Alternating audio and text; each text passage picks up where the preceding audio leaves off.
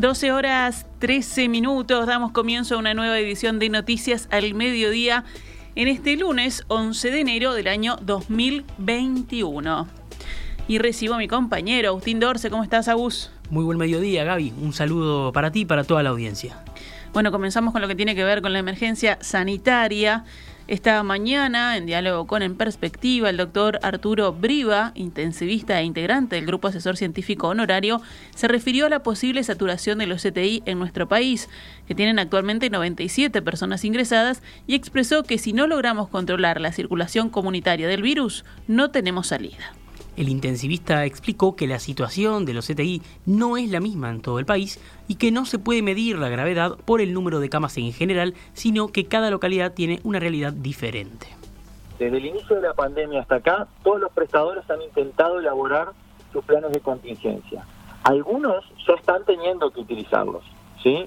Nosotros en, en uno de los informes establecíamos como criterio muy, muy general el porcentaje de pacientes con COVID positivo que estuvieran en el CTI como un, como un marcador de progresión. No es lo mismo tener 5% de mis camas ocupadas con pacientes COVID que tener el 30% de camas ocupadas. este, esa es, un, es una variable que estamos teniendo en cuenta ahora. Nosotros progresivamente estamos viendo por los datos de la Sociedad de Medicina Intensiva que el porcentaje de pacientes COVID en las unidades de cuidado intensivo va aumentando. De hecho, ahora ya pasó están en un 12% más o menos. 12% eh, a nivel general. Sí, eh, eso quiere decir que hay algunos prestadores que, eh, que tienen más y que tienen menos. el CTI del Hospital Español, que es el centro referencial de ACE, tiene todos los pacientes COVID y por eso es, es un caso particular. Este, mientras otros prestadores han tenido que ir aplicando planes de contingencia porque han empezado a superar el 10% de pacientes con, con COVID, este, y eso hace que la realidad de cada uno sea diferente. De alguna manera, eh, está bien como información general hablar de la ocupación global de camas de CTI, pero no quiere decir que no tengamos cuellos de botella o problemas asistenciales en, en prestadores puntuales que viven una realidad particular, ¿no? Briva también dijo que la clave no está en la cantidad de camas de CTI, sino en los recursos humanos dedicados a ellas, que pueden verse diezmados debido al aumento exponencial de casos de COVID-19. A su vez, alertó que el personal de salud se está agotando. Además de la el riesgo de, infecciones, está el agotamiento, ¿no? Este, la, llevamos desde marzo hasta acá eh, a todo el equipo de salud estresado, porque no se olviden que más allá de que no tuviéramos los pacientes en CTI, nosotros desde hace varios meses que estamos asistiendo a todos los pacientes como potenciales sospechosos. ¿ah? Y eso no es una decisión eh, banal. ¿ah? Eh, pensar que todos los pacientes que uno ve pueden ser positivos de coronavirus hasta demostración de lo contrario, genera un, desgaste eh, físico y psicológico muy importante. ¿ah? Uno puede estar preparado para dar el máximo en un periodo corto de tiempo antes de agotarse. Nosotros llevamos meses pensando que cualquier paciente que puede llegar a una emergencia, a una consulta en policlínica, a los llamados de las emergencias móviles, los médicos de atención domiciliaria, todos ellos están pensando que todos los pacientes son positivos hasta demostración de lo contrario y eso consume esfuerzo físico para el, para el equipo asistencial y además eh, psicológico, ¿no? Este, y la gente se está agotando, es la verdad. Sobre el último récord de contagios anunciado ayer por el SINAE, 1.200 casos, el experto explicó que el principal problema que tenemos es que desde el 20 de diciembre ha habido un cambio en nuestros patrones de comportamiento. El principal problema que tenemos ahí es que desde el, 20-25 de diciembre hasta hoy hemos tenido un, cambio en, en todos nuestros patrones de comportamiento que hace que sea más difícil encontrar una, una línea recta que una un punto con el otro. este, nosotros a lo largo de todos los meses, a lo largo del 2020, teníamos situaciones más o menos estables, pero ahora con las fiestas, licencias, vacaciones, se nos altera mucho todas esas variables que influyen en el número final. Entonces no podía pasar que tuviéramos algún día de, de bajo testeo y bajos hisopados, bajos testeos, hizo eh, positivos altos y ahora tenemos las dos cosas. Este, yo creo que es, es muy difícil sacar un, un, patrón en estos 10 días cuando hay muchas cosas, muchas variables yendo para un lado y para el otro. Claro. Este, pero no puedo dejar de, perder la, la, la, perspectiva global de que estoy en un escenario de mayor circulación, mayor cantidad de casos y mayor cantidad de casos graves. Bueno, pero recordemos las cifras. Ayer se registró un récord de contagios, de casos activos y de personas en CTI por coronavirus en Uruguay, además de que murieron ocho pacientes. El monitor diario reportó anoche 1.215 contagios en 8.502 análisis, es decir, más de 14% de positividad. Los ocho fallecidos, siete de Montevideo y uno de Canelones, eran personas de entre 72 y 91 años. Uno de los fallecidos ayer con coronavirus fue Waldemar Cachila Silva, director de la exitosa comparsa Cuarem 1080, elegido figura de oro del carnaval en el año 2019. Tenía 73 años, había nacido en 1947 en el conventillo Medio Mundo, en el barrio sur de Montevideo. El sábado habían fallecido ocho pacientes de coronavirus, entre ellas uno de 23 años, el más joven desde que llegó la pandemia Uruguay. El viernes pasado, el Sistema Nacional de Emergencias había reportado nueve fallecimientos. De los 256 decesos ocurridos desde que se declaró la emergencia sanitaria, una de cada seis de esas personas vivía, según el país, en algún residencial de ancianos. Actualmente hay 6.917 casos activos, es decir, personas que están cursando la enfermedad, y 97 de ellas se encuentran en cuidados intensivos. Rivera, con cerca de 53 contagios nuevos diarios promedio cada 100.000 habitantes en los últimos siete días, y Montevideo, con 34, siguen siendo los dos departamentos en nivel de riesgo rojo más de, o sea, más de 25 según el sistema de medición de la unidad de Harvard. Ante la propagación de casos de COVID-19 en Rivera, el Sindicato Médico Departamental emitió un comunicado el jueves pasado en el que planteó a las autoridades la necesidad de restringir la movilidad ciudadana por 15 días. En nivel naranja hay ocho departamentos que son Canelones, Tacuarembó, San José, Rocha, Artigas, Cerro Largo, Maldonado y 33. En nivel amarillo figuran los restantes nueve departamentos, Florida, Durazno, La Valleja, Paysandú, Río Negro, Salto, Colonia, Flores y Soriano. Uruguay se ubica en el nivel de riesgo naranja con 19,4 de contagios diarios promedio cada 100.000 habitantes en los últimos siete días.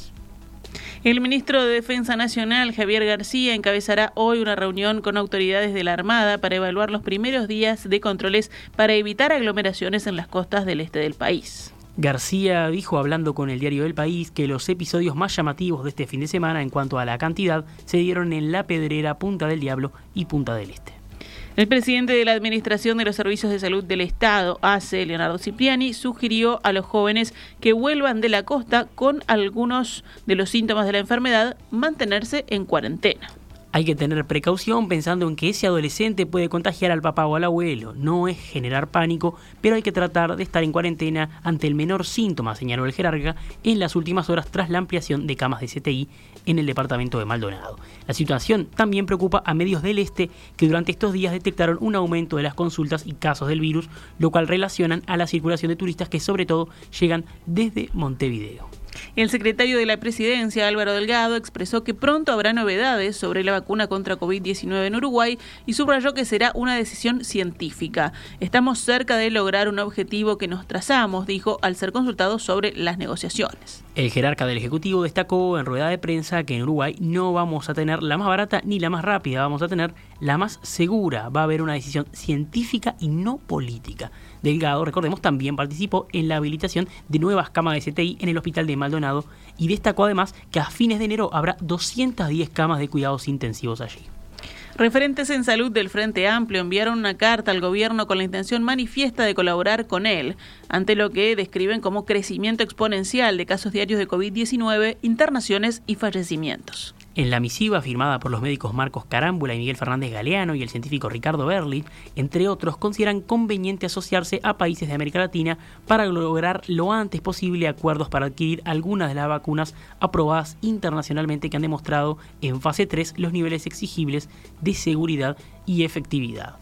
Los referentes en salud del Frente Amplio mencionan, por ejemplo, que Uruguay podría unirse al acuerdo de la Universidad de Oxford y el laboratorio AstraZeneca con Argentina y México, quienes producirán la vacuna para América Latina. Esto señalan además de las dosis que pueden llegar a través del mecanismo COVAX de la OMS.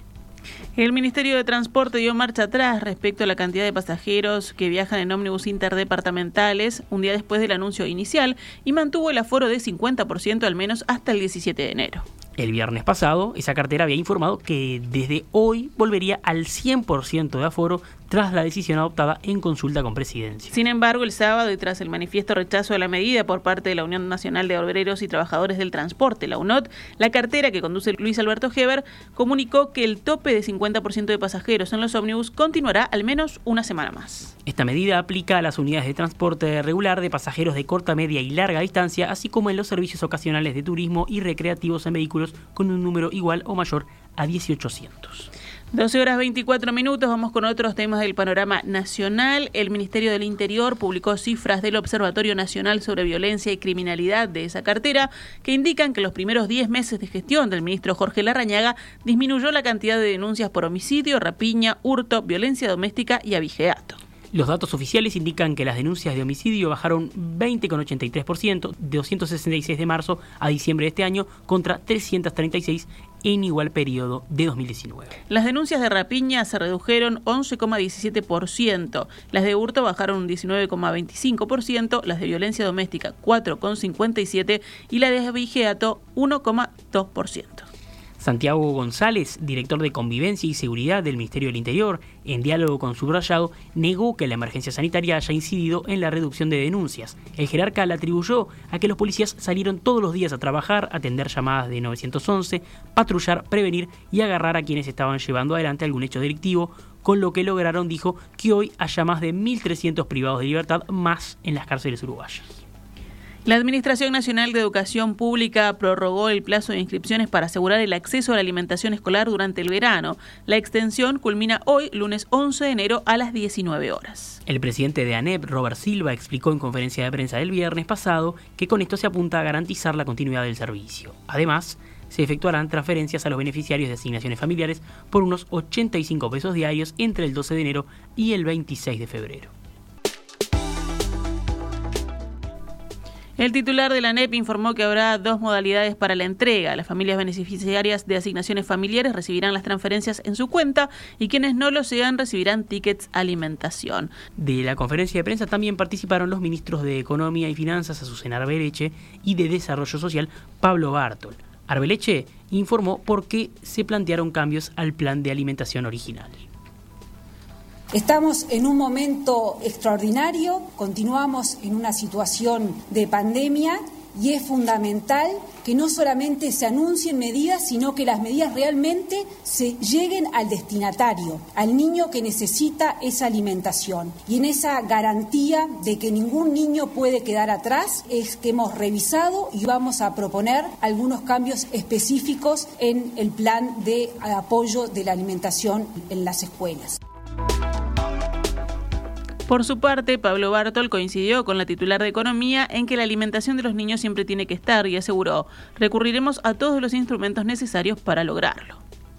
Había que asistir, pero también había que ser prudentes y cautelosos respecto a la duración de esta pandemia. También le ha pasado a otros países que han abierto muy rápido los recursos y luego han tenido que irlos reduciendo y ahora incluso cancelarlos. Y en cambio nosotros en este momento de agravamiento de nuestra primera ola es que estamos repartiendo o recurriendo a mayores recursos que van a las familias. En vez de estar recortando, es al revés. Estamos aumentando los recursos e incluso en una situación como esta, que se apela a la alimentación eh, escolar y se ve que no todo el mundo se pudo anotar y tal vez sea por el miedo de ir a la escuela a buscar la vianda, hemos cambiado y hemos sido un instrumento de transferencia monetaria directo a la cuenta de la asignación familiar para que nadie se quede sin estas prestaciones. En total, cada usuario habrá percibido al finalizar el programa unos 2.890 pesos. Los niños que estén registrados en la escuela de verano 2021 quedarán automáticamente inscriptos en este caso, unos 9.500 escolares recibirán el almuerzo en las 136 escuelas habilitadas en este programa hasta la finalización el 5 de febrero. Durante todo este fin de semana y hasta hoy ha estado habilitada la línea gratuita 0800-2637 para quienes requieran asesoramiento sobre la inscripción. Cerramos el panorama nacional con otras noticias. Dos jóvenes murieron en choque frontal en la ruta 3. El siniestro ocurrió a la hora 23.25 de este domingo en el kilómetro 282-500. Según informa Montevideo Portal, en base a fuentes de la policía caminera, el accidente involucró a una camioneta que circulaba de norte a sur con cuatro ocupantes que resultaron ilesos. Por causas que se están investigando, la camioneta chocó de forma frontal con una moto que circulaba en sentido contrario con dos ocupantes que murieron en el lugar. Los ocupantes de la moto vivían en Jung, eran dos jóvenes de 19 años. El conductor de la camioneta de 26 años manifestó que venía circulando hasta que en determinado momento vio la luz de la moto que venía a contramano, por lo que trató de salir hacia la banquina no logrando evitar la colisión. En la escena se encontraron dos cascos tirados y los motociclistas no utilizaban chalecos reflectivos. Repasamos a cuánto cotiza el dólar a esta hora en pizarra del Banco República, 41 pesos con 55 para la compra y 43 pesos con 75 para la venta.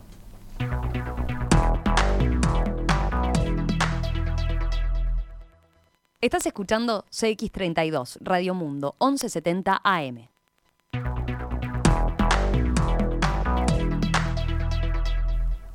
12 horas 31 minutos, pasamos al panorama internacional en Noticias al Mediodía.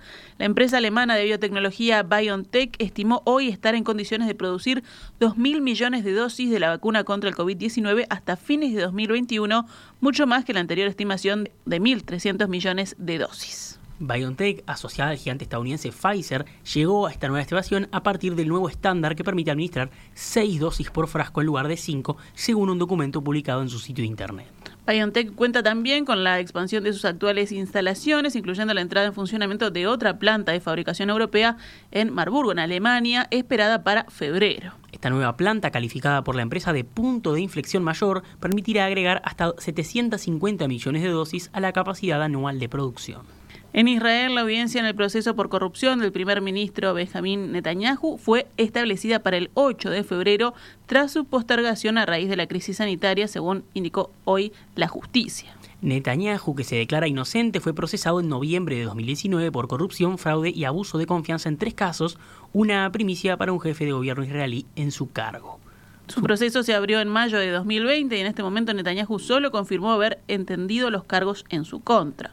No se pidió su presencia en las audiencias siguientes, pero tenía que estar presente ante los jueces el 13 de enero para dar su respuesta formal a las acusaciones que califica de ridículas. El viernes, un tribunal de Jerusalén indicó que, visto el amplio número de participantes en la audiencia y el confinamiento, la audiencia prevista el 13 de enero fue anulada. La audiencia tendrá lugar entonces el 8 de febrero, según anunció hoy el tribunal.